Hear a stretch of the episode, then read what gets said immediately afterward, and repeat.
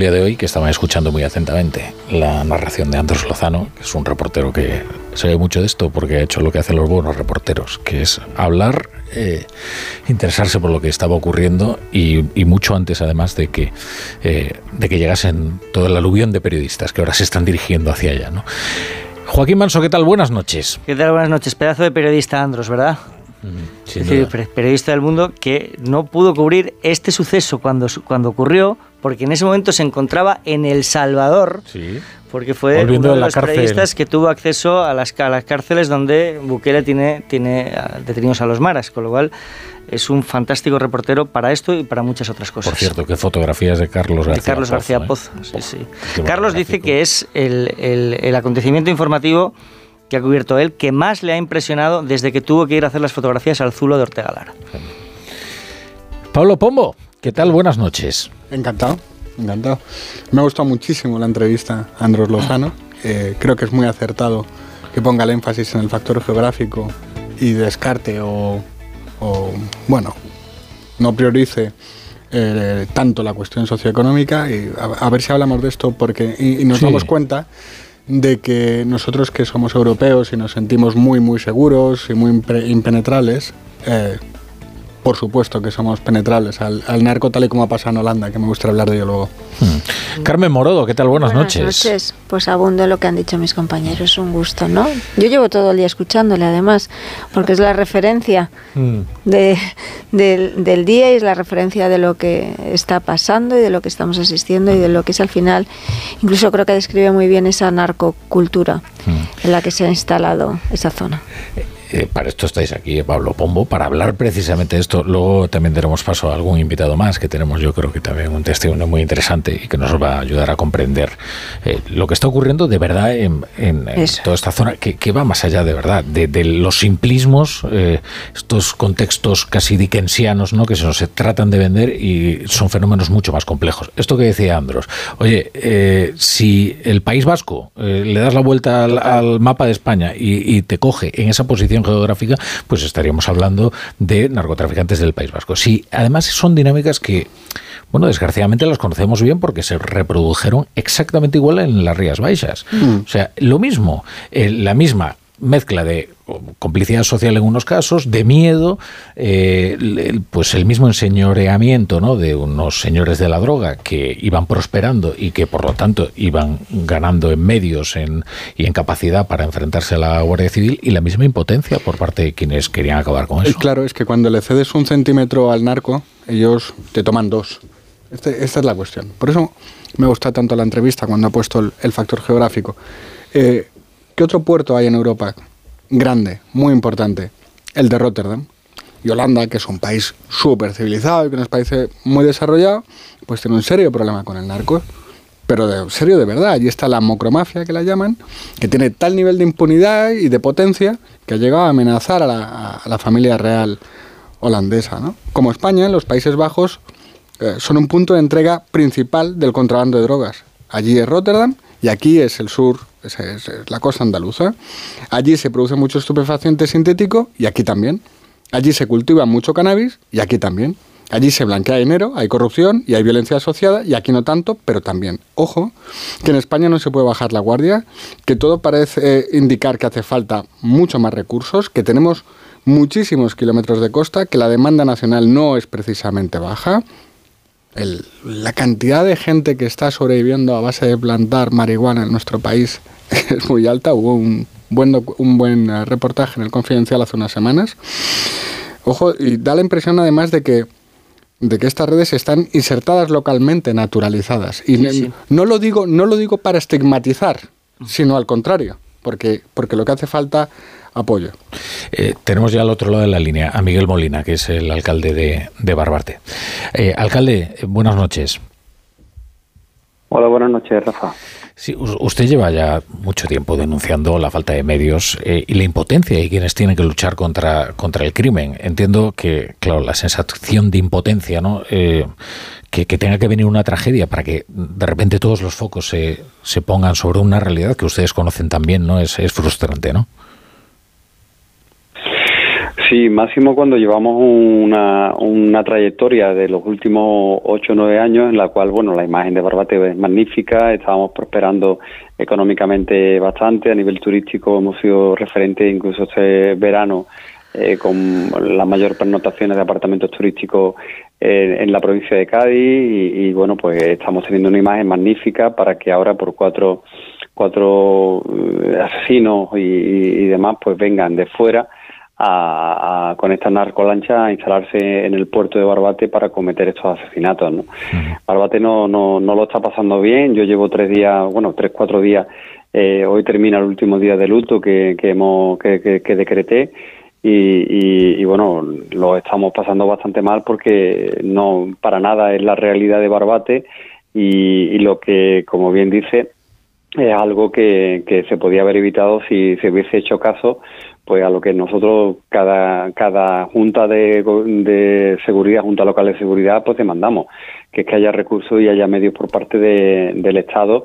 Eh, la Guardia Civil cada vez está más mermada en la zona con menos con menos efectivos y con menos y con menos recursos la patrullera que estaba en el puerto de Barbate, que es un puerto refugio, un puerto de categoría 4, que cuando hay un temporal, cualquier velero, cualquier barco, lo primero que hace es tratar de meterse en nuestro puerto, porque es un puerto refugio y claro, los narcos han visto que, que aquí eh, pueden campar a sus anchas porque no hay ningún tipo de seguridad, pues eh, nos hemos encontrado con este eh, asesinato, una desgracia que si hubiera estado la patrullera y hubiera estado los efectivos que tenían que estar, pues se podría haber, evitado.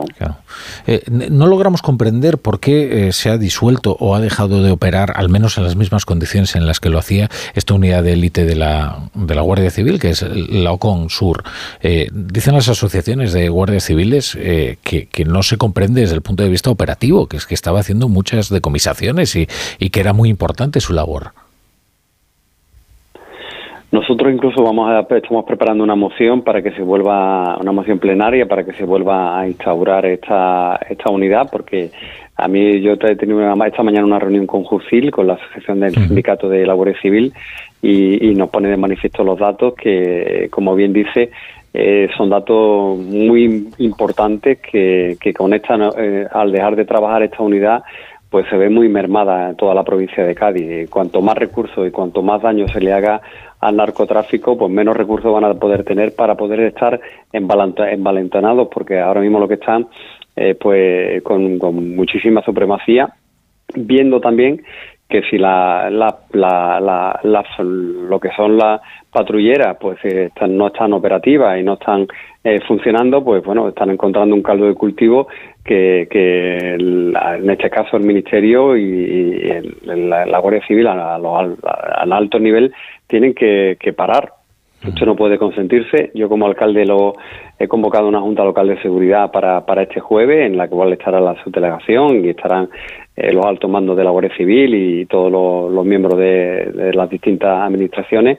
Y, lo voy a poner en evidencia que esto no puede continuar así y si hay que arreglar o hay que poner patrulleras de inmediato, pues hay que ponerlas y, nosotros no, no, podemos tener un puerto con la importancia que tiene el de Barbate, porque Tarifa, en cierto modo, tiene la Policía Nacional, Algeciras, pues más o menos tiene también su, la, Guardia Civil y Policía Nacional, lo mismo ocurre en Cádiz, pero un puerto estratégico como es Barbate, que está a 20 kilómetros de África, eh, es impensable que no tenga eh, ni un mínimo guardia civil ni una, una, una patrullera que pueda por lo menos garantizar que el puerto está totalmente protegido.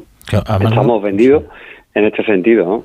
Es que el mismo viernes nos decía además un portavoz de Jucil que es que las seis embarcaciones que estarían preparadas para luchar en condiciones eh, contra los narcos estaban estropeadas, lo que nos sorprendía mucho. Eso no puede ocurrir. Eh, yo me pongo en mi lugar. Yo, tengo seis camiones de basura y si yo tengo seis camiones de basura estropeados, yo no puedo recoger la basura del pueblo. Es decir, eh, si, si tú tienes seis patrulleras en la provincia de Cádiz y las tienes las seis averiadas, es que hay una dejadez de funciones eh, tremenda ¿no? En, este sentido. Alguien tiene que responsabilizarse de eso yo creo que, que, se tienen que tomar medidas y, bueno, pues, que, quien sea responsable que las asuma, porque que eso, eso es así, ¿no?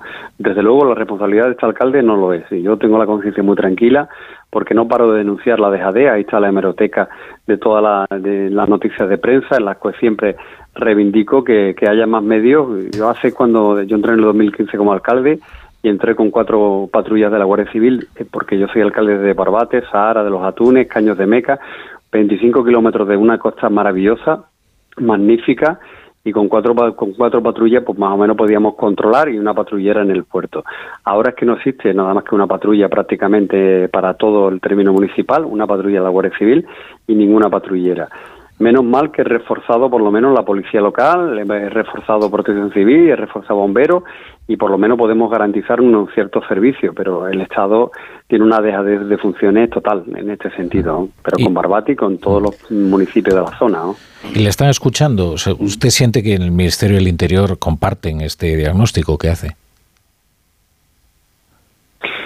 Yo entiendo que lo que lo compartirán, pero no lo pero no lo ponen en práctica. Eh, cuando sacan plazas de, de, guardias civiles que también sacan eh, pecho porque sacan muchas plazas, eh, yo quisiera también que contabilizar a las que se jubilan, porque prácticamente yo creo que es lo comido por lo servido, porque aquí no llegan plazas. Este año ya me anunciaban, el año pasado Tuvimos en verano cuatro guardias civiles en práctica. Ya me anunciaban que para este año tampoco íbamos a tener ni los cuatro guardias civiles en práctica. Entonces, prácticamente no puedo contar con la Guardia Civil en el día a día. Entonces, eh, el problema no lo tiene la Guardia Civil, el problema lo tienen los políticos que están arriba, que no, son no tienen sensibilidad, la sensibilidad suficiente como para poder dotar de recursos humanos y materiales a, la Guardia Civil y que puedan hacer y como mínimo estar en las mínimas condiciones con estos delincuentes y estas personas que al final hacen tanto daño. No, no pueden ir no pueden ir a enfrentarse a, a, narcotraficantes con, con, con, balsas pequeñas ni, ni, ni pueden hacer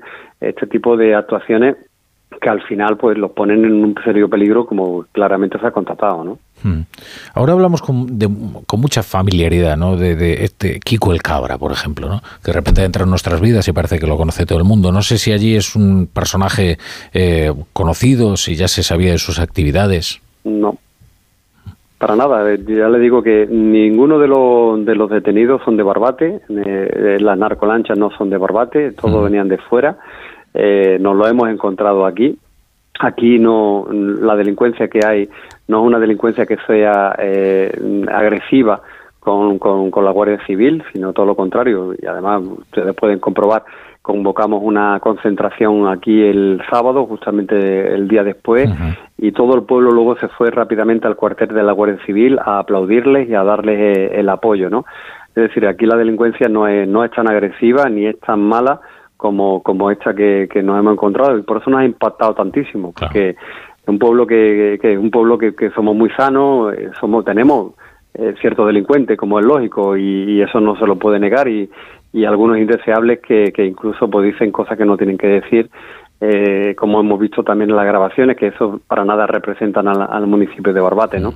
Pero la gran mayoría del pueblo de Barbate es un pueblo acogedor, maravilloso, y a los que les invito a que vengan a, poder disfrutarlo, porque el encanto de nuestra zona es, nuestra principalmente en la gente, aparte del entorno, en la gente, así que es muy acogedora, ¿no?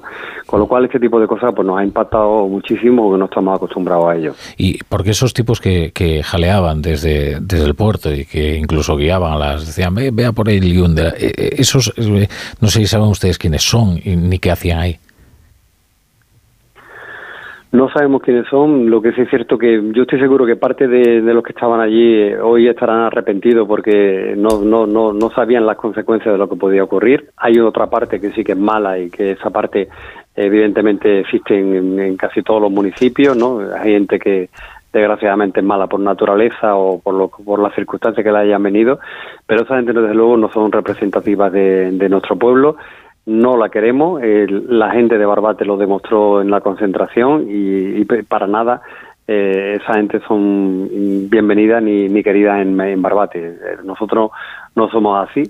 Tenemos una sociedad muy muy sana y gracias a Dios cada vez mejor porque el, entorno sociocultural y que teníamos los años 80 o 90 con, con casi un 50 y tantos por ciento de paro, hoy estamos en un 27 por ciento de desempleo, estamos bajando, las cifras de Barbate cada vez son mejor, hay más formación, la, la juventud se puede preparar, es decir, que Barbate tiene un contexto totalmente distinto y que poco a poco vamos saliendo de, ese boquete en el que nos metieron, ¿no? Entonces, mm, eh, los cuatro cafés, los cuatro sinvergüenzas que hay ahí, para nada justifican ni, ni, representan al municipio.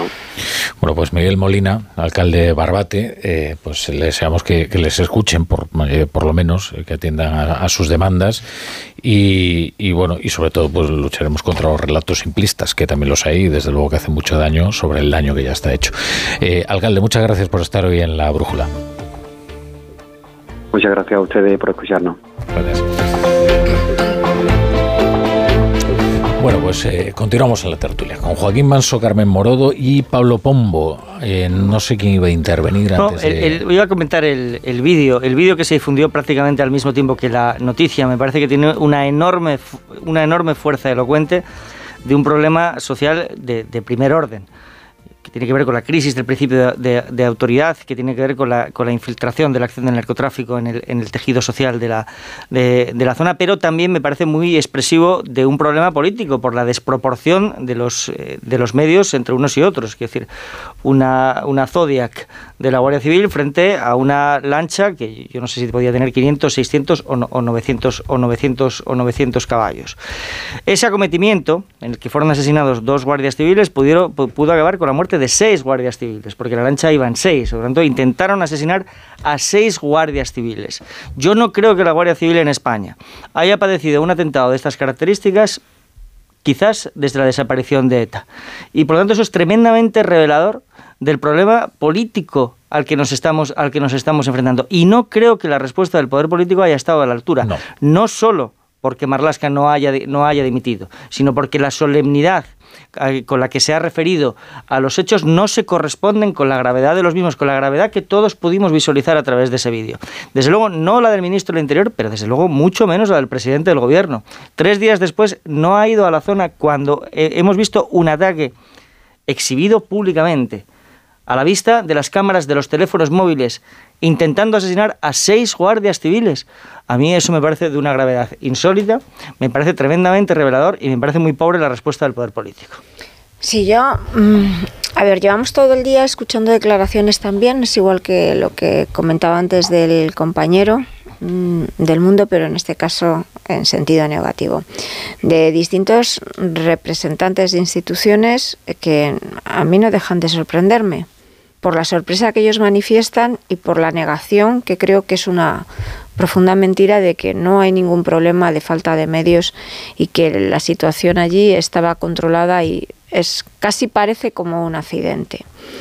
Falta, basta con meterte en cualquier, con tener un mínimo de interés, meterte en cualquier red social y el descaro con que los narcotraficantes eh, subiendo Guadalquivir hacia arriba cuelgan sus vídeos en las narcolanchas está ahí simplemente cometerte en una red social.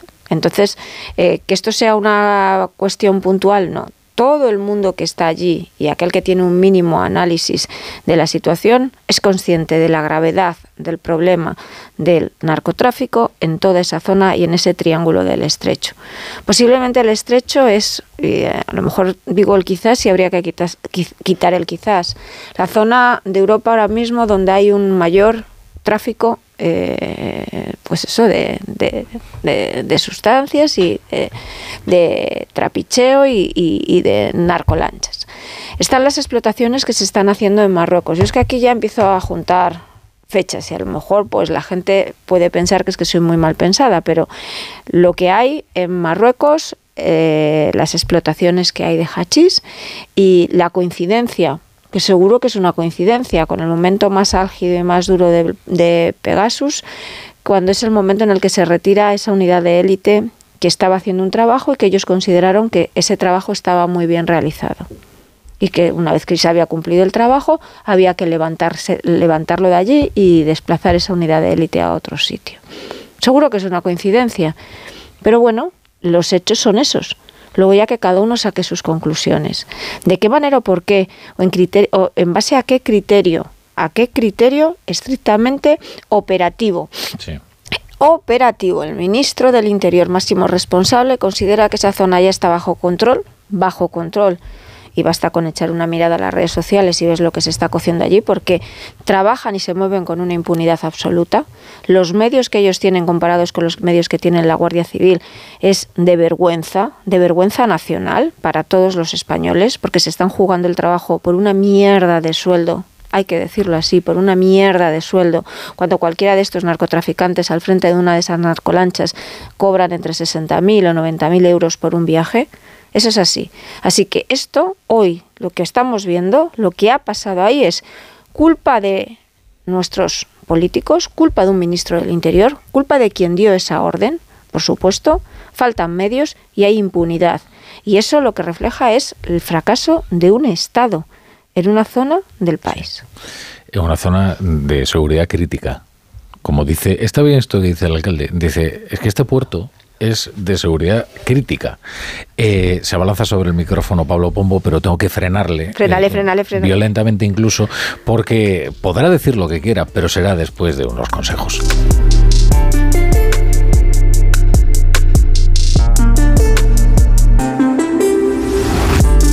La brújula. La torre. Hay dos tipos de motoristas. Los moteros, que llegan en cinco minutos, y los mutueros, que hacen lo mismo, pero por menos dinero. Vente a la mutua con tu seguro de moto y te bajamos su precio, sea cual sea. Llama al 91 555 5555. Hay dos tipos de motoristas: los que son mutueros y los que lo van a ser. Condiciones en mutua.es. Soy de legalitas porque me sale a cuenta. Como cuando consiguieron que me devolvieran el dinero de aquella compra online que llevaba semanas reclamando. O cuando lograron que la compañía aérea me reembolsara 1.700 euros por la cancelación de dos vuelos. Hazte de legalitas en el 900 y siente el poder de contar con un abogado siempre que lo necesites. Y ahora, por ser oyente de Onda Cero, ahórrate un mes el primer año. Pensar a lo grande no es poner el logo gigante para que todo el mundo lo vea es que todos te conozcan a través de Internet. En Orange Empresas te ayudamos a crear tu página web profesional y mejorar tu posicionamiento en Internet para aumentar tu visibilidad y conseguir nuevos clientes. Las cosas cambian y con Orange Empresas tu negocio también. Llama al 1414. Soy de legalitas porque me sale a cuenta. Como cuando consiguieron que me devolvieran el dinero de aquella compra online que llevaba semanas reclamando.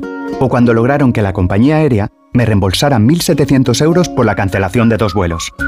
Hazte de legalitas en el 900 y siente el poder de contar con un abogado siempre que lo necesites. Y ahora, por ser oyente de Onda Cero, ahórrate un mes el primer año. ¿Qué, qué es lo peor de las redes sociales? Estar enganchada a la pantalla. Que nos bombarden con notificaciones todo el día. Los comentarios de haters. El ciberacoso. Las fake news. Pero ¿sabes qué es lo mejor? Que podemos cambiar las cosas. Demostremos que también somos capaces de usar las redes sociales con cabeza. Si tú también quieres formar parte del cambio, regístrate en Efecto 1000 y sube tu vídeo. Nosotros ya formamos parte de la generación 1000. La generación que usa las redes sociales con cabeza. Entra en efecto1000.org. Un proyecto de la Fundación A3 Media con la colaboración de la Fundación Telefónica. ¿Cada lunes es un drama? Tranquilo, toma Ansiomet. Ansiomet con Asuaganda te ayuda en situaciones de estrés y ansiedad. Y ahora también Ansiomet Autoestima, de Pharma OTC. Alberto Espinosa. ¿Tramos en tus recuerdos o qué? Acompaña a Máximo Huerta en su camino a casa. Yo era el primero que llegaba a clase. Yo venía con ganas. Mi padre era un hombre que era violento en casa. La clase era refugio. El camino a casa. No recordaba verme feliz. Gracias. Nueva temporada. Mañana a las diez y media de la noche en La Sexta. Ya disponible solo en A3 Player. Sephora. Solo en Sephora celebra un San Valentín lleno de emociones. Tus fragancias favoritas y las marcas más exclusivas te están esperando. Además, 20% de descuento si te unes a nuestro programa de fidelidad. Visita nuestras tiendas o entra en sephora.es. Sephora. Cada día tengo peor la memoria. Toma de Memory. De Memory con fósforo y vitamina B5 contribuye al rendimiento intelectual normal. Recuerda, de memoria, de Memory. Y ahora también de Memory Senior, de Pharma OTC. Su alarma de Securitas Direct ha sido desconectada. Anda, si te has puesto alarma. ¿Qué tal? La verdad que muy contenta. Como me paso casi todo el día fuera de casa trabajando, así me quedo mucho más tranquila. Si llego a saber antes lo que cuesta, me lo hubiera puesto antes. Protege tu hogar frente a robos y ocupaciones con la alarma de Securitas Direct.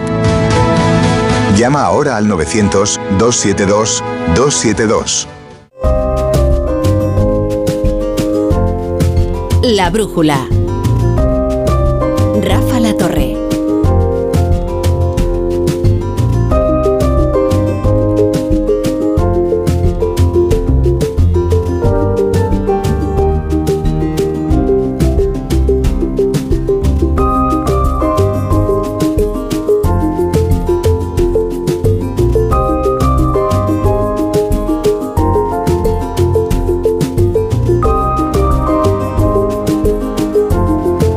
Las 8 y 33, las, uy, las 8. Oye, últimamente... No, las 8 no. Es terrible lo que me está ocurriendo con las horas. Eh, y es, eh, en el fondo, el karma. Después de haberme metido tanto con Carlos Alsina... Es el karma. Dislexia horaria. Totalmente. Eh, ahora no doy una.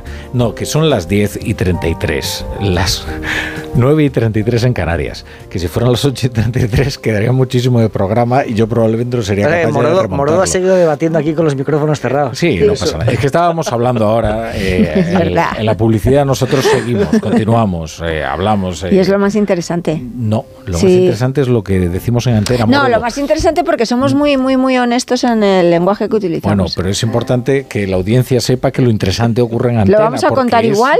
Claro, lo que Pero mejor hablado. Es el fruto de nuestro trabajo, Morodo. Lo otro es gratis. Querido oyente, lo, lo, interesante viene ahora. Eso sí. es. Pablo Pombo, te había retirado la palabra y te la devuelvo. Muchas gracias. Eh, hablemos de Marlaska. Hablemos del, del, ministro del Interior más conflictivo y más soberbio que hemos conocido, que tiene una hoja de servicios de la que se puede extraer un decálogo de motivos por las que debería estar cesado. ¿Y por voy, qué no lo habrán cesado? Voy Fíjate rápido, tú. voy rápido. Eh, uno, críticas severas a la gestión migratoria. Dos, frecuentes muestras de preocupación por las condiciones en los centros de internamiento extranjeros. Tres, fuertes controversias por las destituciones de altos mandos de la Guardia Civil. Cuatro, graves cuestionamientos por la relación de su ministerio con la Judicatura. 5. Constantes acusaciones de falta de transparencia. 6. Incumplimiento reiterado de la equiparación salarial entre policías y guardias civiles. 7. Evidente malestar por la pérdida de competencias que exigen una y otra vez los, nacional, los INDEPES. 8. Importantes sospechas sobre su gestión ante protestas sociales. 9. Imperdonable desmantelamiento de la unidad de élite contra el narcotráfico a pesar de las fundadas advertencias de la Guardia Civil. Y 10. El insoportable comportamiento que ha exhibido durante este fin de semana. Absolutamente indecoroso. Eh, yo, yo no le pido que dimita, porque no le cabe en la cabeza. No le cabe en la cabeza. La, la pregunta, efectivamente, Carlos claro. es ¿qué tiene él que le mantiene blindado? ¿Qué tiene Marlasca que le mantiene en el poder? Pues precisamente esa, dos, yo diría dos cosas. Entiendo que Pablo lanza la pregunta al, al, al, aire, pero en primer lugar esa condición de pararrayos. Es decir, al tratarse de un, de un ministro... Es peor que eso. Bueno, vale, sí, sí, puede ser peor que eso, pero esa condición de para, Es decir, peor la... al, tratarse de un, al tratarse de un fusible fundido, tiene, tiene una capacidad para ejercer de pararrayos, es decir, de, de eludir, de facilitar al gobierno que el, la evitación de la, de la, exigencia de responsabilidad muy claro, es decir, en, en, todos, los, todos los asuntos que tienen que ver con el orden público, que normalmente son críticos para, eh, eh, eh, para un gobierno, Marlaska tiene, tiene la habilidad de asumir todo el peso de la responsabilidad, dejando limpio de polvo y paja al presidente del gobierno. El segundo siempre se ha señalado, y yo creo que es así, su papel estratégico en la relación, en la relación con Marruecos. En la relación con Marruecos que tiene tanto que ver con la gestión de los flujos migratorios como asimismo del orden público, por, la, por sucesos como los que hemos vivido a lo largo de este fin de semana, pero también con otros. Es que yo me quedo con esa segunda hipótesis. Mm. Marlaska cumple órdenes. Cumple órdenes, todo el tiempo cumple órdenes eh, es un ministro muy bien mandado. Y creo que en la, ha tenido muchos pulsos con la ministra de Defensa. Uno de ellos fue Pegasus, Marruecos y todo, toda esa basura que no hemos llegado a conocer y no llegaremos, no sé si llegaremos a conocer bueno, en algún cierto, momento. En lo que y ahí el otro día había una llamativa mención a Marruecos. El, hmm. cuando, es decir, una vez que una vez que recibió el soplamocos del Parlamento Europeo, esa nota en la que, entre otras cosas, dice todo se sabrá, hace de la una, cual hablaremos ahora. Hace una muy llamativa mención a Marruecos, que solo puede ir dirigida en un sentido que es exactamente el que tú estás señalando. Pegasus. Sí, Pegasus, claro. Claro. ¿Pasamos ya a Galicia o qué? No, no. Yo antes, antes sí quisiera decir algo. ¿eh? Yo creo que al, al no, ministro respecto, ya le hemos colocado en su sitio. No, antes señalasteis lo de Pedro Sánchez. A mí me gusta un poco. Generalmente uno se desliza hacia la demagogia ¿eh? cuando habla de. Ah, es que se fue a los Goya, entonces se vistió de. Vamos a ver, el cine es una industria, es una industria muy potente y probablemente un presidente tenga que estar en los premios o en la gala anual de, de los Goya. Eh, también creo que a veces eh, se eh, Ah, pues trata yo de Tengo que deciros ahí una cosa. se trata de, de describir ¿no? la caricatura ¿no? de lo que es la industria del cine, eh, únicamente representada por actores glamurosos, eh, por directores muy elitistas y, Y no, en la industria del cine trabajan carpinteros, trabajan peluqueras, peluqueros, eh, sastres, eh, y, da trabajo a mucha gente y es muy importante. ¿no? Con lo cual, en fin, lejos de mí el tratar de reducir a las clásicas eh, proclamas que se suelen hacer en los Goya. Sin embargo, los del cine suelen quejarse ¿no? de, de esa mala imagen que cultivan, ¿no? cuando van a sus galas y abrazan todas las causas amables, es decir, todas aquellas que solo les suponen réditos. En la vida, abrazar las causas que te suponen únicamente réditos, ya sean estéticos, ya sean de eh, vanidad moral, llamémoslo así, ¿no? Aquellos no que te hacen elevarte sobre la concurrencia, ¿no? Eso quiero decir, no cuando en el Festival de San Sebastián, en la otra esquina, estaban los muertos calientes de la ETA, entonces sí suponía algo el, el señalar lo que estaba ocurriendo. Y bien que se guardaron, de hacerlo en el Festival de San Sebastián, a pesar de los llamamientos continuos de Basta Ya y de tantos otros. ¿no? En esta gala eterna se solidarizaron con todo tipo de causas, pero las más diversas, pero las más eh, eh, minoritarias, residuales, eh, las más lejanas. Y las más previsibles. Las más previsibles. Las más amables, las menos comprometidas. Porque este es un adjetivo importante, comprometido. Se suele malversar sobre todo las gentes de la cultura, suelen malversar dos adjetivos, que son comprometido y valiente. Una cinta comprometida, ¿no? Ken Loach. Una cinta valiente, porque denuncia, yo qué sé, cualquier cosa. Cualquier cosa, estrictamente. ¿eh? Bueno, eh, tenían un metraje de lo que es el verdadero compromiso y la verdadera valentía. Es terrible verlo, ya lo entiendo. Es el que conocimos el viernes que es la labor abnegada de una Guardia Civil que va directamente a una misión de muerte porque sabe que la lucha y el combate es completamente imposible. Tal es la desproporción ¿no? de medios. Es, ese es el verdadero compromiso y la verdadera valentía, es decir, aquella que te puede costar el pellejo, ¿no?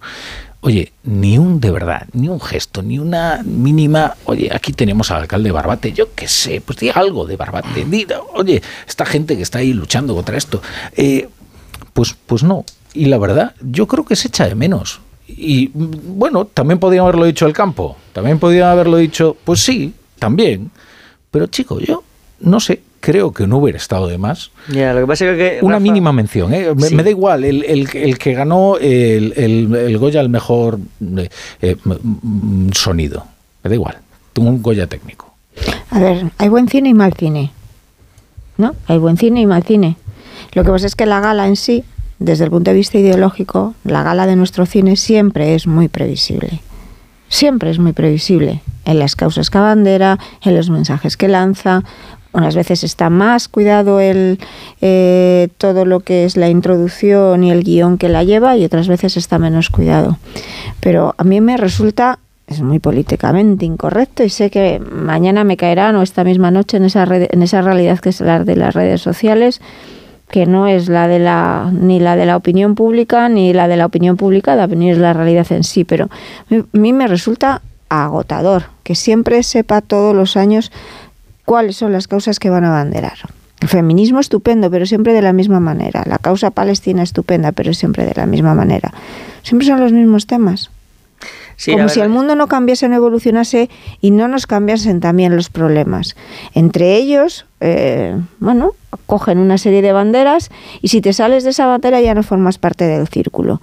Y si crees y si creen que les suma el hecho de que esa gala estén acompañadas de una amplísima representación del gobierno, pero no sean capaces de integrar, porque yo creo que es un problema de que ellos no son capaces de integrar a otras ideologías, porque otras ideologías ya no son, eh, no siguen el guion, pues, pues, pues, pues, realmente eh, el problema está en ellos, no en quienes faltaban en esas fotos. ¿eh? La, distribución de las causas, de esas causas a las que tú te has referido, Rafa, entre defendibles o menos defendibles, se hace en función de un criterio, del mismo criterio moral o estético con el que Sánchez ha distribuido los espacios sociales y políticos a un lado y a otro del muro. La fachosfera y lo que no es la fachosfera. Entonces la Guardia Civil, pues se, ah, no se podía hablar ahí de eso. Perdonemos, claro, se vincula a la fachosfera, mientras que la causa tampoco se decir, no se habló tampoco de las mujeres asesinadas el 7 de octubre, ¿verdad que no? El 7 de octubre en, en Israel, sí se habló, de, sí se habló de, Palestina. Es decir, que este es el drama. Es decir, que el, espacio de la centralidad en el que,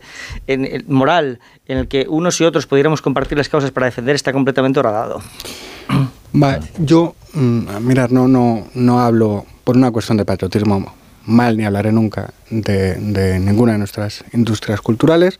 Me parece muy bien que defiendan las causas que quieran, que elijan lo que les dé la gana, lo amable, lo que quieran. Ahora sí, yo defiendo mm, con la vida si es necesario su libertad, pero lo único que pido es que no me agredan con la superioridad moral.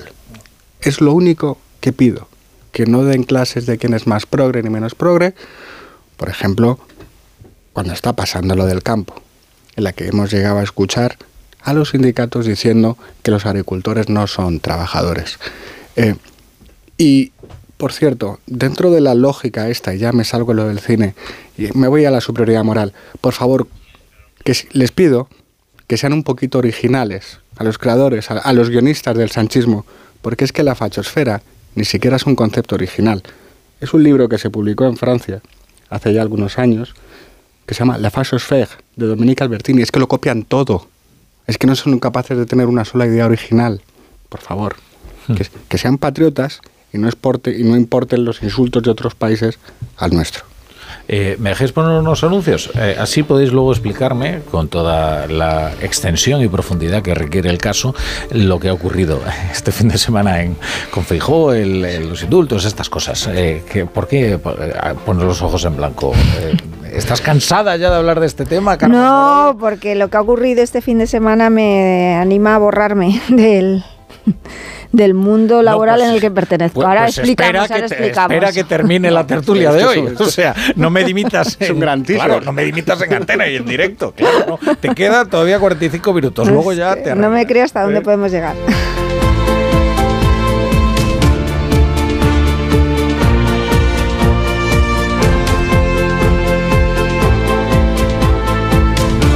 La brújula. La torre. El 60% de los adolescentes consume pornografía. Están utilizando la pornografía como un tutorial. No se dan cuenta de que lo que están viendo es ficción. Es un tema que nos preocupa y mucho, y por eso lo tenemos que hablar. Lo tenemos que hablar. Porno menores y manadas con Sonsoles Ónega. El miércoles en directo a las 11 menos cuarto de la noche en Antena 3. La tele abierta.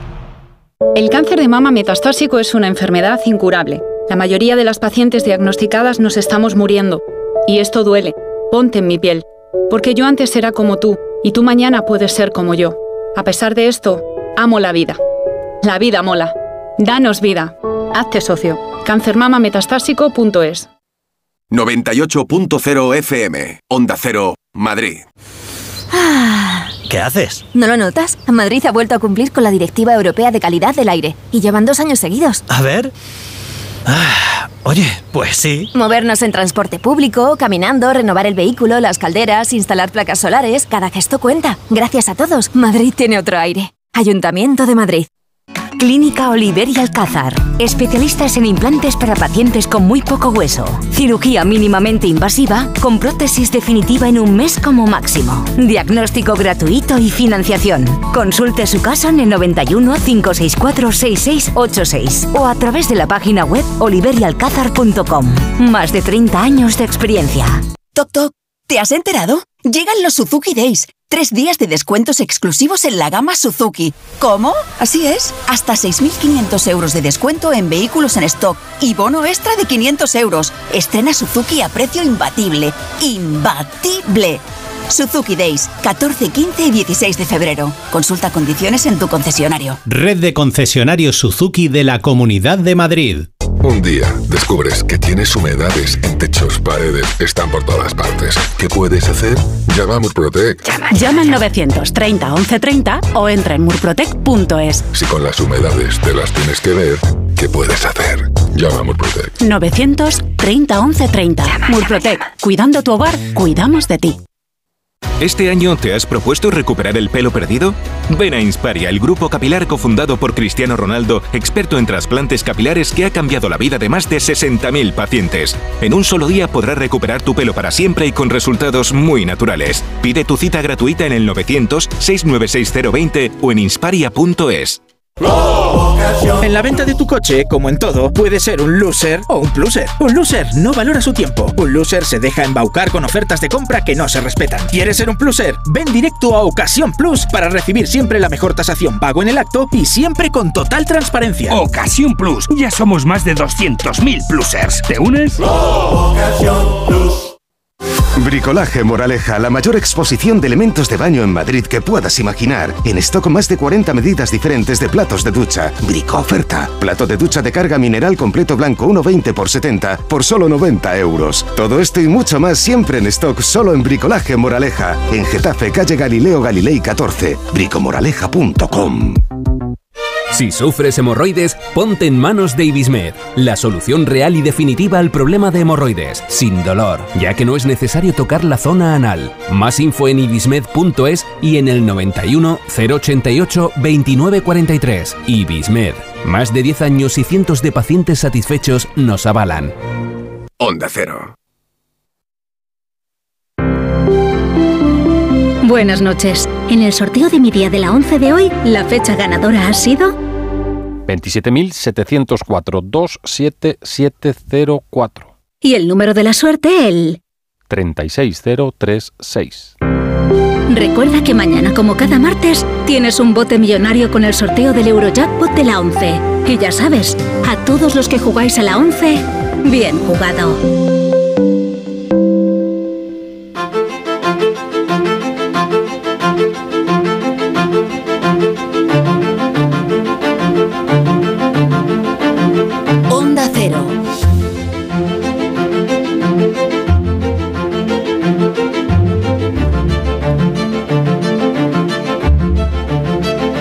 La brújula. La torre.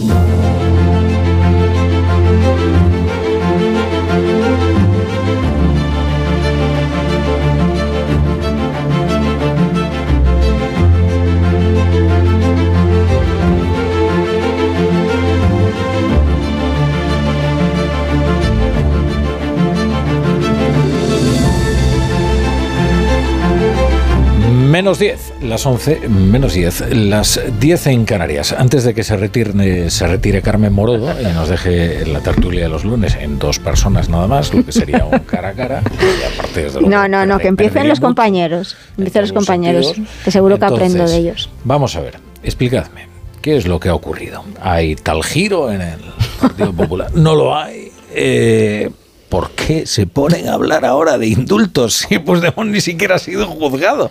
Porque yo realmente, vamos a ver, eh, eh, que es una farsa esto del empate. Ah, ya, empate, porque ha dicho que si él pidiera perdón y se arrastrase hasta Santiago peregrinando, entonces le indultaría. No, mire, sí, pues, que, Sánchez pretende amnistiar no solo a Puigdemont, sino a todos los que participaron en el procés. O sea, quiero decir, ahí el empate es completamente imposible. Ahora, a mí lo que me sorprende es que una información embargada por su propia naturaleza uno sabe que se va a publicar porque lo que está pactando son los plazos y otras cuestiones como no revelen ustedes la fuente, etcétera.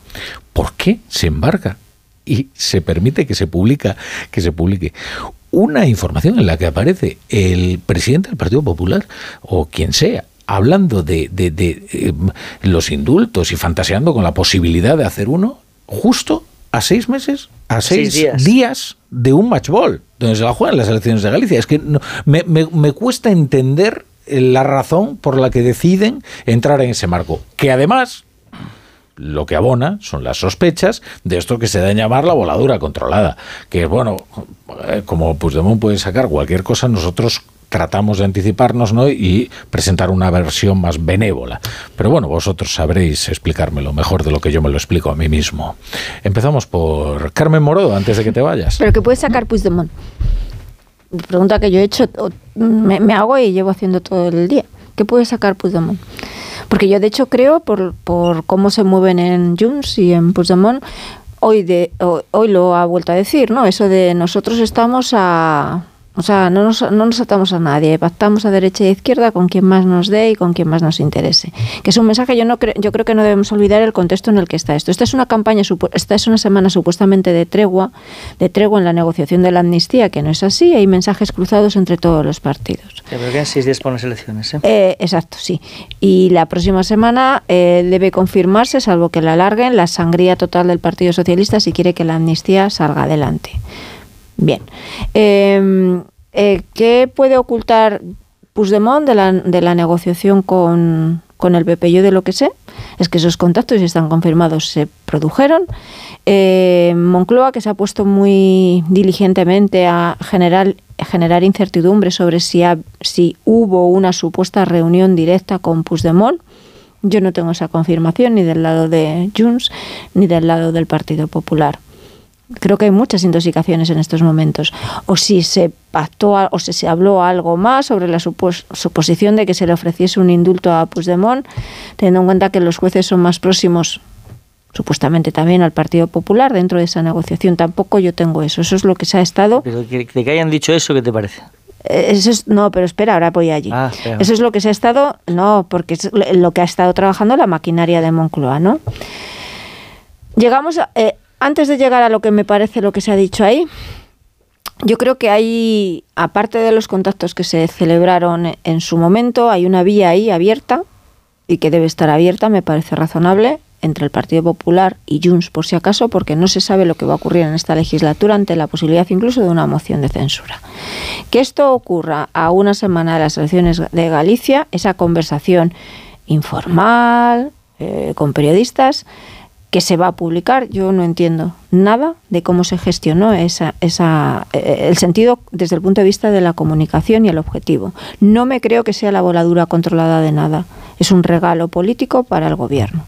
Pero esta tesis de conspiración, de que aquí lo que hay es una voladura controlada de algo que supuestamente iba a decir Puigdemont en los próximos días, yo eso no me lo creo. Eh, ¿Cómo interpreto lo que se dijo en esa conversación? Partiendo de la base de que sí que estoy de acuerdo con vosotros, que es un error, es un error político y es un error de comunicación. Pero ahora, de ahí a identificar lo que dice Feijó o lo que dice esa dirección del Partido Popular con lo que está haciendo Moncloa, hay un largo trecho. Porque por un lado, si tú estás diciendo, a mí se me planteó que queríamos una amnistía, la amnistía se, se estudia y se llega a la conclusión de que es inconstitucional. Aquí ahora se está negociando una amnistía y cediendo en cada uno de los puntos, la ponencia, en la comisión y lo que quede la próxima semana. ¿No? El indulto, que es una palabra que tampoco entiendo por qué se mete dentro de esa conversación.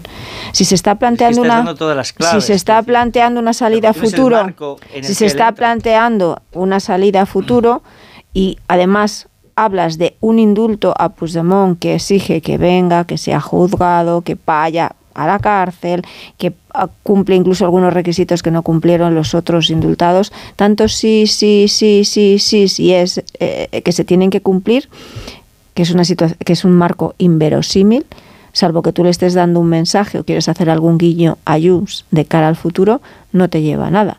Ahora, parto del error de comunicación y el error político, pero lo que no acepto es que esto se convierta en un giro, se interprete como un giro de 180 grados de la dirección del Partido Popular, ni que tampoco eh, haya elementos secretos que estén en la negociación, porque yo ahora mismo no se está negociando ni nada de todo eso que se ha montado, porque ha salido en tromba todos los ministros, dirigentes del Partido Socialista, la izquierda una, para vendernos un único mensaje, porque necesitan tapar su desastroso resultado electoral más que posible en las elecciones gallegas y además que en esas elecciones gallegas gane el, el, el, BNG y al mismo tiempo lo que les espera, la, el nuevo sufrimiento que les espera con el tema de la amnistía. Sí, pero en todo caso sigue siendo un error grave, perfectamente evitable. Es decir, si la motivación es o no llevar a cabo una voladura controlada, entra dentro del terreno de las hipótesis, de las hipótesis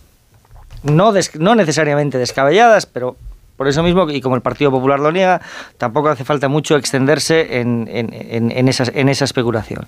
La cuestión es lo que dijo o lo que dejó de decir. Evidentemente no representa un giro, no lo es, y estoy perfectamente de acuerdo con Rafa en que ni mucho menos estamos ante, ante un empate. Sin ir más lejos, lo que sucedió la semana pasada en la Eurocámara tiene mucho que ver con el trabajo que está haciendo el Partido Popular para combatir la narrativa a la que, sin embargo, el viernes se entrega. Es decir, e-, este es el error, esa contradicción, esa contradicción manifiesta. Es decir, porque si el gobierno tiene ahora mismo una narrativa armada que consiste en decir que los principios de Fijó son tan igualmente fungibles como los de Sánchez, es porque entra Fijó en ese marco de manera inopinada.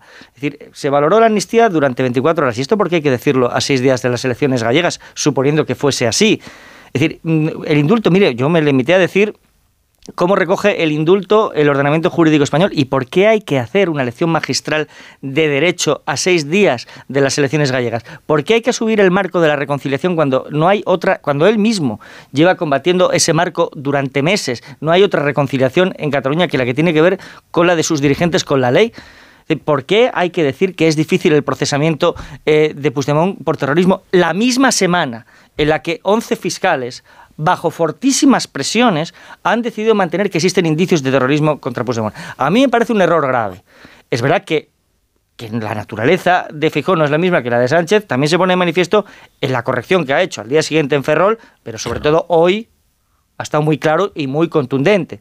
Con lo cual, estamos que no, no, esto es lo que confirma que no estamos ante un giro y la, reacción, y la reacción de la fachosfera también es bastante distinta a la de la sanchosfera, ¿eh? que no hay eh, torsión capaz de provocarle un tirón. Es que es la fachosfera, es decir, las convicciones de su espacio social son también las que bajo ningún concepto le habrían permitido en, verano intercambiar impunidad por votos. Es decir, bajo ningún concepto se lo habrían permitido. O sea, que si alguien piensa que, digamos que eso es, eh, esa base... eso es eh, bueno. Que sobre todo los periódicos o las radios o los programas eh, que suelen escuchar la base electoral del, del, Partido Popular o que pueden considerarse más afines, va a responder con la misma docilidad pastueña con la que lo que podemos conocer como la Sanchosfera, comandado por el diario El País, eh, respondió al cambio de giro brutal, radical y factual de Pedro Sánchez, bueno,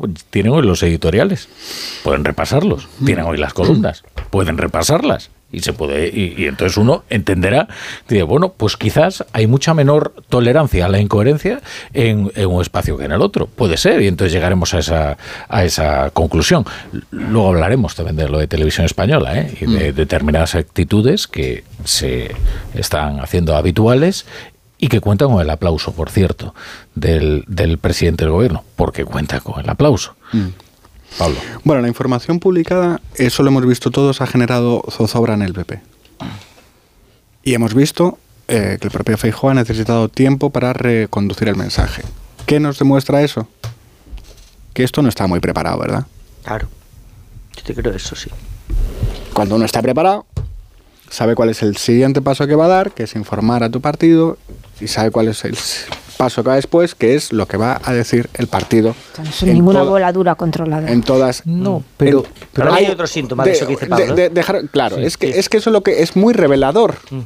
Es un movimiento demasiado brusco a seis días de unas elecciones. Que habrá gente que diga, no, hombre, no, es que Galicia es un microclima y aquello no va. Hombre, ayudar, ayudar. No va a ayudar, ¿verdad?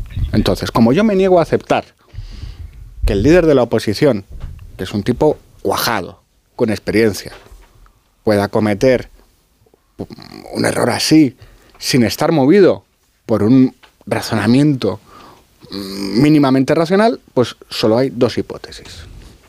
La menos verosímil, que se trate de un movimiento de aproximación a Puigdemont con vistas al futuro. Pero eso no me explica el por qué ahora, por qué a seis días. Hay un solapamiento del proceso electoral con la negociación de la amnistía. Claro, claro. Y, la, y la siguiente, la siguiente. La voladura controlada. La voladura controlada. Es que es el único argumento racional que yo encuentro a esto en, eh, estos momentos. Bueno, la confusión, pues la confusión, la, confusión respecto. Que es la del error. es que eso, es eso es no racional. La, confusión y el desconcierto respecto de Junts eh, no vienen de ahora. ¿eh? hemos conocido algunas declaraciones completamente desconcertantes de Esteban González Pons respecto de la naturaleza de Junts, de su legalidad, de su legitimidad, de su que bueno, cuando menos sonaban extrañas y revelaban y revelaban unas dificultades de relación, digamos, no, es que no sabría cómo definirlo, ¿no? Es decir, no saben muy bien ante qué se encuentran, ¿no? Eh, luego aquella de Feijóo en el Sarcla de Economía, ¿no? En el que de repente pues arranca con una especie, lo que parecía ser un elogio personal de Carlos Puigdemont, que es un forajido de la justicia, que también pues eh, resultaban bastante sorprendentes. Y uno dice, oye, ¿por qué no eh, hace ya el exorcismo respecto de Junts. Es que miran esto. Eh, no, y sobre todo, y sobre todo, aquí hay algo fundamental. Porque se están engañando respecto de Junts. y esto sí que es un hecho, o sea, no es una hipótesis. Junts, o sea, el PDCAT ya no existe. ¿Qué decir de CIU? ¿Qué decir del catalanismo conservador, que fue aniquilado directamente por Artur Mas? No ya por Carlos Puigdemont. Cuando llegó Carlos Puigdemont, el catalanismo conservador era no ya un cadáver, es que era una cosa casi, era un fósil. Entonces, ¿ahora qué pretenden ver en Junts?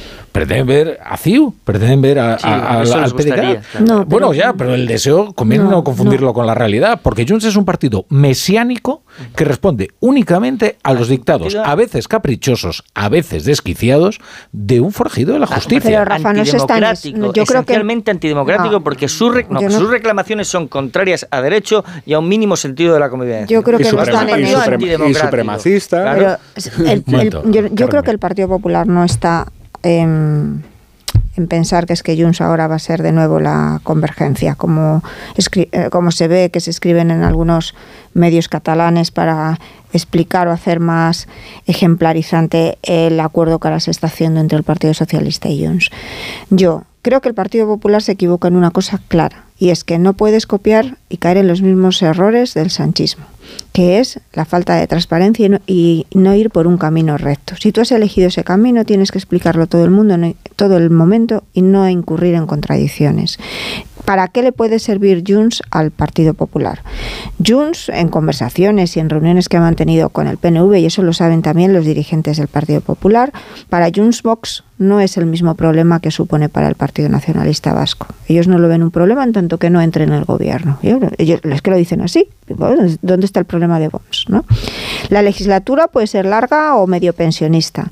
Y aquí hay un punto de inflexión que es la amnistía y otro punto de inflexión que son las elecciones catalanas. Yo creo que el Partido Popular se está trabajando el terreno pensando en la posibilidad de pactar, trabajando el terreno sin llegar a acuerdos, es decir, dejar ahí abiertas una serie de puntos y una serie de, o sea, de puertas para la posibilidad para la posibilidad para la posibilidad no vas a pactar un programa de... Eh, Joaquín, déjame terminar, por favor.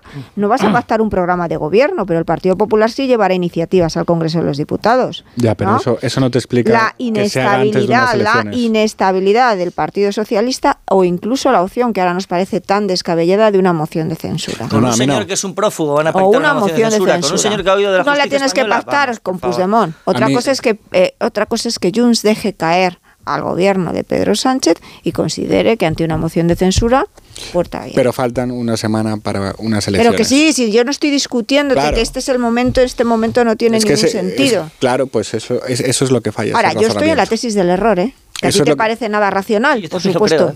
Yo estoy en la tesis del error por, por cuál ha sido la reacción de todo ese entorno de la dirección y de quien hizo esas declaraciones. Yo estoy en la tesis del error. ¿Y, por cómo, y, porque el Off the Record se convoca el lunes y se celebra el viernes. Se convoca mucho antes de que ocurra lo de la Junta de Fiscales, lo de la Eurocámara y la, y la publicación en redes sociales de Puigdemont. Es decir, que yo creo que es otra, cosa es, otra cosa es que sea un error sintomático de determinar, eh, es que es distinto. Pero bueno. a todo esto, a todo esto. Eh, vamos a ver, todo se sabrá. Esa frase, esa frase puede estar amenazando a Pedro Sánchez. A todos. Esa frase puede estar amenazando a Alberto de Fejo. Esa frase puede estar amenazando a Oriol Junqueras. Es que aquí estamos descartando todo eh, de una manera muy. Oye, Oriol Junqueras, Oriol Junqueras declaró con Carlos Puigdemont el tema de la amnistía, eh, perdón, el tema de la, del referéndum de autodeterminación y la, la, declaración unilateral de independencia. Hay personas muy importantes de Esquerra que estaban involucradas no solo en, eh, en el procés, sino en lo que vino después y también las relaciones con Rusia y también los tsunamis democráticos, etcétera. Quiero decir, aquí, buen hombre, será por amenazar. Si sujetos amenazables hay muchísimos. si, si esa diatriba enloquecida tiene verdaderamente esa capacidad para intimidar al Partido Popular, entonces el Partido Popular tiene un verdadero problema. Es lo temible, efectivamente. Vamos a leer los periódicos que habéis escrito. Juanjo La Iglesia, ¿qué tal? Muy buenas noches. Buenas ¿cómo noches, buenas noches. Vamos a empezar. El primer periódico que tengo aquí encima de la mesa es La Razón. Y en el diario de Carmen, lo, uy, iba a decir Carmen Lomana. ¡Qué barbaridad! Es que es igual. Lo, si hombre, más quisiera. Hombre, Carmen Lomana, por favor. En fin, primera noticia en el periódico de Carmen. O sea, ¿queréis Morodo. que Carmen Moró se retire ya después de esta noche? O sea, ya ha amenazado con hacerlo. O sea, esto- ¿queréis que ya sea su última tertulia? Yo con Carmen Morodo a que muerte. ¿eh? formamos un buen team, ¿no? Si te vas, me voy. Uy, qué pues esto, claro. Voy al titular, porque claro, después Mira de- que esto ya era un reality, ¿eh? pero si queréis convertirlo en la Bueno, isla de los tentaciones, Pero precisamente. totalmente reality. Claro, yo estaba pensando en algo, pues no sé, un gran hermano, ¿no? Bueno, que también ocurrían cosas, ¿no? Pero no esto. He frenado a tiempo, además. Primer titular de la razón. El PSOE trabaja para que Vox llegue al 4,9 en Galicia. No conseguiría representación parlamentaria, pero impediría que el PP logre mayoría absoluta. Junts entra en campaña para favorecer al bloque y se declara con manos libres para pactar a derecha e izquierda. Este es el primer titular de la razón. El del mundo es sobre otro asunto del que habéis hablado hoy en el programa, del que hemos hablado hoy en el programa bastante. Los alijos de hachís se desplomaron tras la decisión del ministro. La acción antinarco se hundió al cerrar Marlasca el grupo de élite. La fiscalía alertó del descenso de causas por droga y señaló la disolución de la unidad OCON ordenada por el ministro. En ABC. Pues, pues esto digo yo que habrá que explicarlo. ¿eh? Claro, es decir, es decir Digo esto- porque la política en España a veces prescinde de los resultados, a veces no, demasiadas veces prescinde por completo de los resultados. Esta mañana el, el- el portavoz de Jucil aquí en, en los micrófonos, en estos mismos micrófonos con Carlos Alsina, señalaba una hipótesis que yo no sé si es más o menos fundamentada. Sí que es verdad que los hechos son esos, es decir, inmediatamente después de que se desmantele el grupo de élite en septiembre de 2022, las incautaciones de drogas sufrieron un desplome del 50% que denunció la propia Fiscalía, la Fiscalía General del Estado, en la memoria de ese año. Por lo tanto, estamos hablando de hechos de hace más de un año, con lo cual es una circunstancia que no ha podido pasar desapercibida para el ministro. Eh, ABC abre con este mismo asunto. Marlasca desmanteló la unidad antinarco por sus costes. La mayoría de los 150 agentes estaban en comisión de servicio, por lo que otras unidades quedaron muy mermadas. El adelanto del digital del español, compromiso, compromiso público, compromiso, compromiso público de Feijó. Yo no soy Sánchez, ni acepto ni aceptaré la amnistía ni los indultos. Y en el partido, en el diario.es, el Partido Popular cierra filas sobre los indultos para salvar la campaña gallega. Estos serían los primeros, los primeros eh, titulares. Bueno, eh, no me voy a ocupar realmente este tema. ¿eh? Eh, Sabéis que hay bueno, un cierto revuelo ¿no? Por la actuación de una de las reporteras eh, de Radio Televisión Española. Bueno, ella dice que se dedica al entretenimiento y no a- al periodismo. El Consejo de Informativos de Medios Interactivos de Radio Televisión Española ha emitido un comunicado en el que eh, muestran el rechazo con el tono y el contenido de la emisión de la alfombra roja de los premios Goya en RTV Play por parte de una colaboradora externa. No la citan por su nombre, pero se refieren sin lugar a dudas pues, a Inés Hernán. El Consejo ha señalado, entre otras cosas, intervenciones más que discutibles que tuvo la influencer a lo largo de la alfombra roja, como, eh, esto leo, ¿eh? eructos, quejas, palabras malsonantes sin contexto. Y luego llegó el presidente del gobierno, que esto es lo que se hizo más célebre de todo, ¿no? Y bueno, la verdad es que el tono laudatorio, ¿no? Es que, bueno, Peman no se hubiera atrevido con tanto. Le decía, te queremos y eres un icono. Bueno, vamos a escuchar una- unos fragmentos. Un eructo me he tirado que con un absoluto y profundo sonido, porque ya lo tenía que echar. Llevo cinco horas aquí, que estoy hasta el coño. ¿Tú sabes quién es Nebulosa? ¿Tú, tú, quieres, tú eres una zorra también. Chicos, creo que me he hecho un poco de pis, no es brome. A ver, a- eh, un momento, si viene Perro le paro, ¿eh? A Perro Sánchez le paro. ¿Te ha gustado, ¿te ha gustado Sociedad de la Nieve?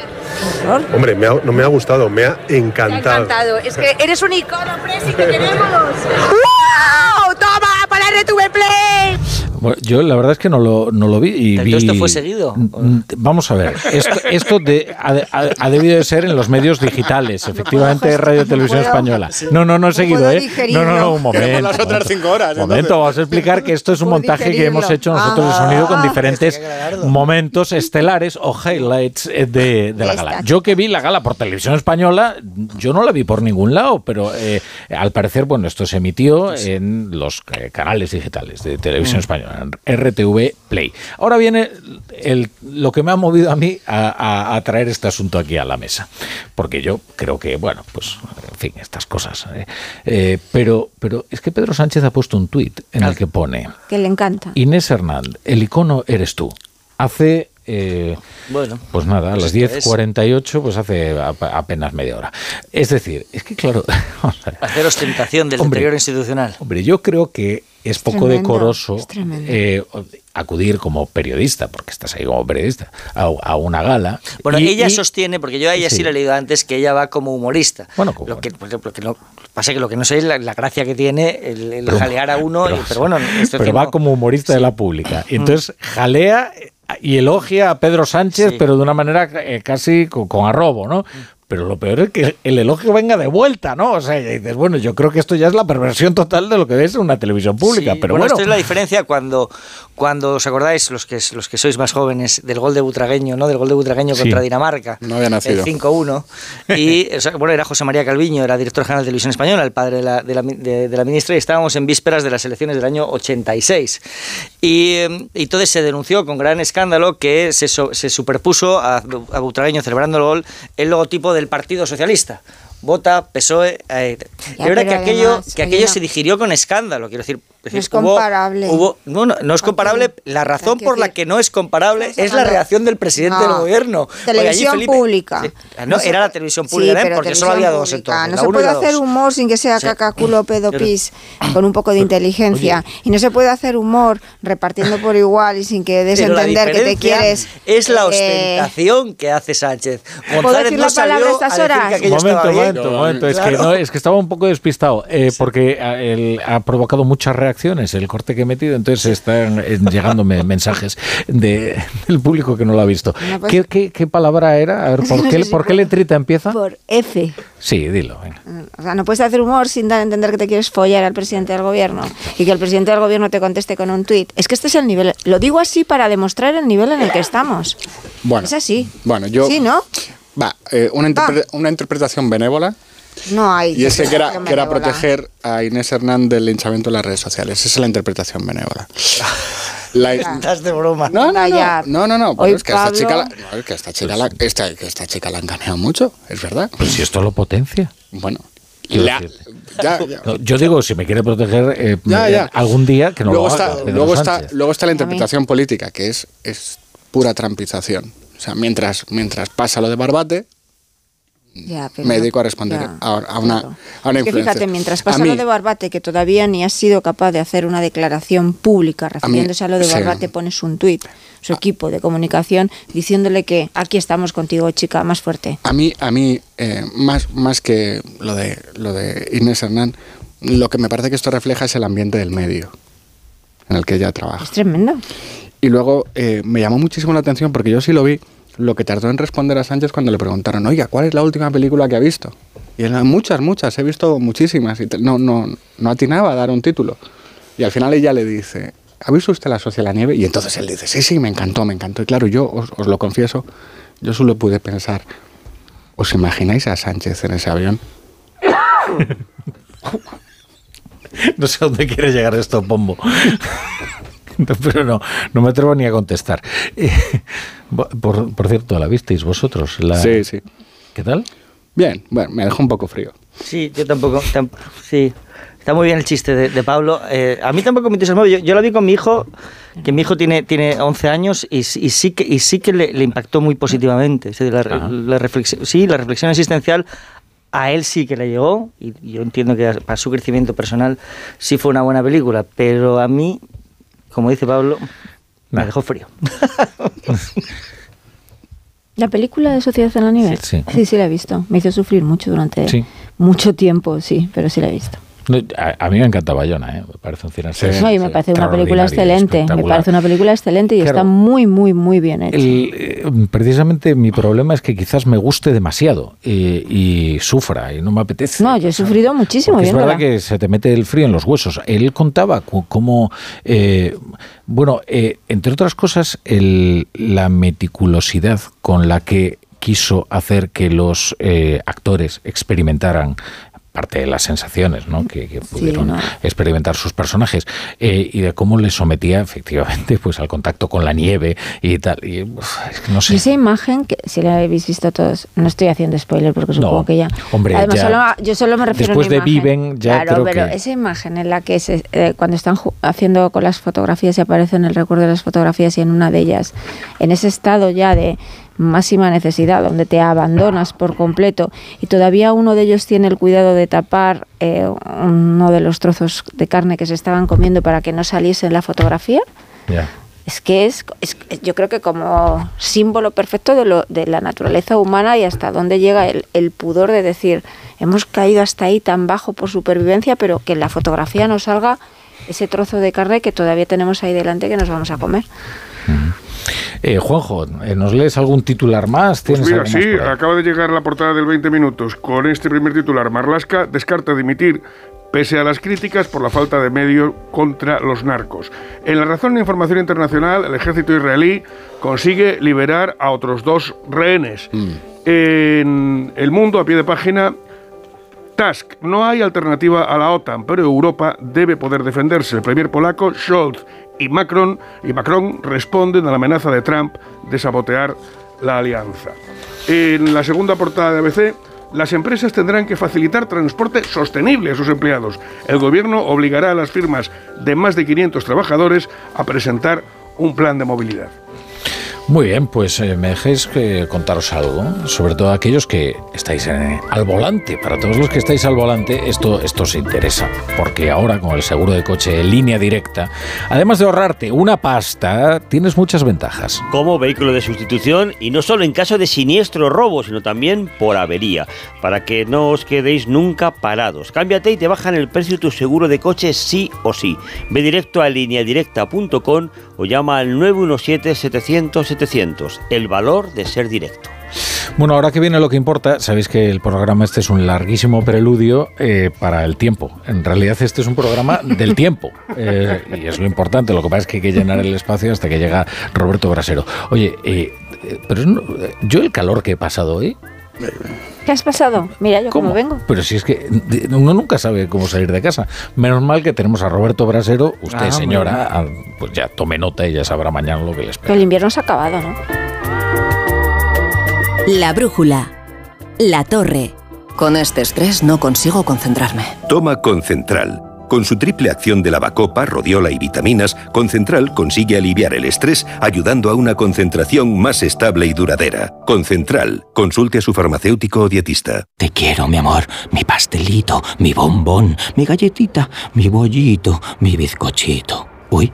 Pero qué hambre más tonta me ha entrado así de repente. Hay mucho amor dentro de ti, como en el cupón diario de San Valentín de la 11, porque podrás ganar 500.000 euros y además si entras en cuponespecial.es podrás conseguir experiencias únicas que te enamorarán. Cupón diario de San Valentín de la 11. Bases depositadas ante notario. A todos los que jugáis a la 11, bien jugado. Juega responsablemente y solo si eres mayor de edad. ¿Te lo digo o te lo cuento?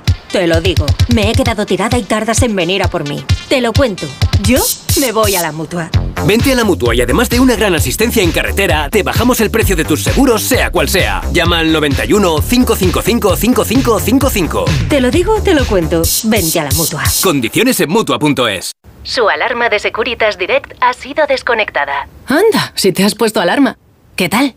La verdad que muy contenta. Como me paso casi todo el día fuera de casa trabajando, así me quedo mucho más tranquila. Si llego a saber antes lo que cuesta, me lo hubiera puesto antes. Protege tu hogar frente a robos y ocupaciones con la alarma de Securitas Direct. Llama ahora al 900-272-272. El 60% de los adolescentes consume pornografía. Están utilizando la pornografía como un tutorial. No se dan cuenta de que lo que están viendo es ficción. Es un tema que nos preocupa y mucho, y por eso lo tenemos que hablar. Lo tenemos que hablar Porno, menores y manadas con Sonsoles Ónega. El miércoles en directo a las 11 menos cuarto de la noche en Antena 3. La tele abierta. ¡Vigor, gor, gor, gor, gor, gor, gor! Toma Energisil Vigor. Energisil con maca contribuye a estimular el deseo sexual. Recuerda, energía masculina, Energisil Vigor. En Peugeot estamos listos para ayudarte a llevar lo más importante, tu negocio. Por eso, en los días Peugeot Profesional vas a poder disfrutar de condiciones especiales en toda la gama. Aprovecha del 1 al 14 de febrero para dar energía a tu negocio. Inscríbete ya en peugeot.es.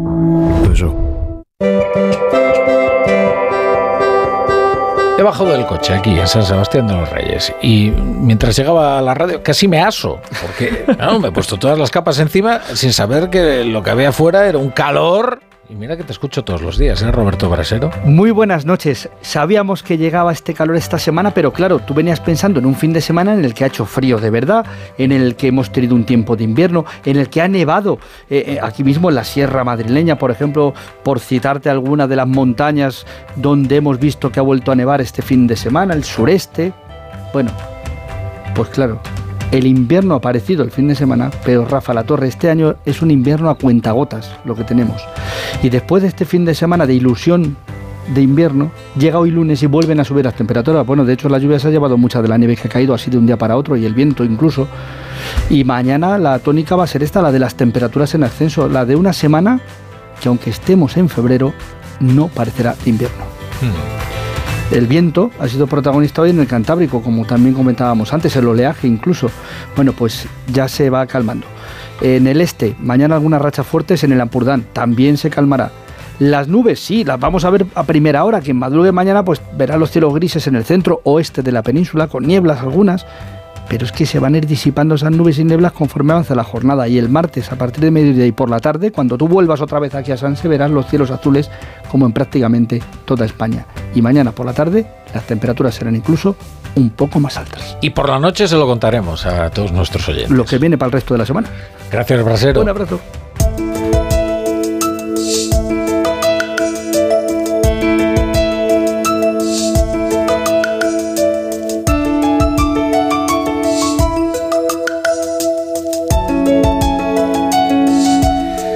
No, Pablo Pombo, no voy a despedir la tertulia hasta que tú puedas hablar de Galicia al menos durante 40 segundos. 40 segundos.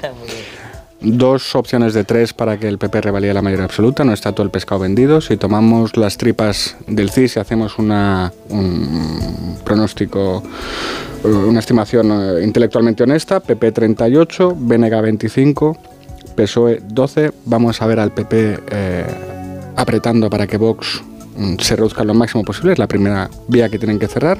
Vamos a ver al BNG diciendo eh, ni un voto progresista que se quede en casa y lo que no sabemos es lo que, lo que va a hacer el PSOE, que ahora mismo solo tiene la opción de hacer una campaña eh, turbia, parecida a la del final de las generales, porque la pasoquización del socialismo gallego está a la vuelta de la Sí, esquina. pero yo, yo- yo ahí sí quiero añadir un- eh, una cosa. Es una pasoquización impulsada de propósito. Decir, a mí me parece que el Partido Socialista está trabajando una estrategia para beneficiar al BNG. De manera, es decir, de Baja para el es decir, eh, y para Vox. con lo- bueno, y para Vox, pero bueno, quiero decir, quien, quien- quien le puede dar, quien le puede dar el, el- el triunfo al bloque plurinacional es el BNG. Con lo cual, aquí hay una estrategia dirigida a, a que el BNG se acerque lo más posible al 30%, incluso hasta el punto de superarlo, para que, el, para que el, el sistema electoral le beneficie. Y para eso tiene que desangrarse en su favor el Partido Socialista. Conseguir su peor, es No sé caer si por debajo de preparados su los peor socialistas gallegos para resultado. Bueno, eso. ellos sabrán. Pero es Sabrán, Y Sánchez trabaja para eso. Sí, pero Su victoria es a costa de que a el ver- PSOE en Galicia Sí, sí, ver consiga caer por gallegos. debajo de su peor resultado Eso es histórico. así. No, es así, es así. desangrándose el va a duplicar, a favor del les va a duplicar el BNG. Sí, sí, claro. Les va más que yo- le La va más que duplicar. PSOE es Ana Pontón. ¿No? Es evidente. El candidato al sanchismo, para ser más Bueno, el del sanchismo. Es que el PSOE eh, está completamente supeditado al No, porque interés ahí meto al de. Moncloa Distrito Central. Ahí meto al nacionalismo. Entonces, Moncloa Distrito Central y todo el resto de las federaciones del Partido Socialista desangrándose en una transfusión permanente hacia, hacia la O sea, Moncloa. recordemos en la encuesta del. Yo no paro de acordarme de la encuesta del Centro, del Centro Andaluz, que le daba al Partido Socialista en Andalucía a punto de perder el 20%. En la encuesta que nosotros publicamos hoy, en las tripas, más de un 11% de los votantes socialistas eh, dicen hoy que se van al BNG. Chapo Paolaza, buenas noches.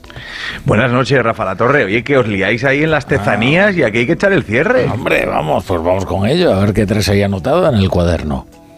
Pues hoy traigo anotados los intentos de hacer chistes de la gala de los Goya con Marisa Paredes diciendo el tiempo que hacía que no se comía una película ganadora. Intento escribir de estas cosas y la verdad es que solo se me aparece lo del muelle de Barbate, la lancha pequeña pasada por la quilla, la goma gigante viniéndose, la furia de las hélices cuando la saca uno del agua en marcha, los gritos desde la orilla, mátalos, jaleaban y los mataron. Por aquí vienen los contextualizadores, hagan sitio. No, mira, es que esto viene de largo, que si esto, lo otro, la proporcionalidad. Porque en este país tiene que cobrar el poli. Y si tiene que morir alguien, tiene que ser el poli, si no, no es proporcional. Si los muertos hubieran sido los narcos, Miguel Ángel y David serían ahora mismo dos asesinos matones. El ministro del Interior dijo que la operación había sido impecable, con una lanchita de buceo contra una Moby Dick negra de mil caballos las patrulleras rotas, la unidad antinarco desmantelada. Como en el romance de Valentía había un guardia buceador en su día libre, sin experiencia en abordajes, unos cuantos del GAR, mareados en la negrura de la dársena, con un levante de siete flechas, un infierno de olas y de náusea, y una desproporción impecable, como de Trafalgar chico. Luego a la tragedia le pones el smoking de los Goya, el cachondeíto y el romance de Doña Inés y te queda esta españita boba medio tonta que somos. De todas las reivindicaciones del se acabó, el Me la actriz obrera, la mujer en los rodajes, el presupuesto de las películas, las subvenciones, lo de Vox y Palestina, a nadie se le ocurrieron los dos guardias, sus viudas ni sus huérfanos, porque no les parecieron importantes. Para que no le pitaran a Sánchez, por cierto, había 1.300 policías. En el muelle de Barbate, 5. Hasta mañana, Chapu. Siempre amanece. Bueno, queridos, os voy a despedir, eh, pero solo hasta la próxima ocasión. Pablo Pombo. Muchas gracias. Buenas noches. Eh, Joaquín Manso, buenas noches. Por favor, vuelve Carmen Morodo. Es que es muy tentador lo de fugarnos los dos. Eh, Pablo Pombo, y tú dices, a ver si me vas a meter en un problema. No, no, no, no Pombo y yo. A ver, por favor. Bueno, eh, pues nada, pues... Nos lo pensamos. Bueno, pero volved, no pasa nada, ¿eh? eh Buenas noches a todos. No sé cómo va a terminar, en fin. Eh, Juanjo la Iglesia hasta, hasta mañana. mañana y, y, se quedan ustedes con el Radio Estadio Noche, con Rocío Martínez y Edu Pidal. Y nosotros volvemos mañana, seguro.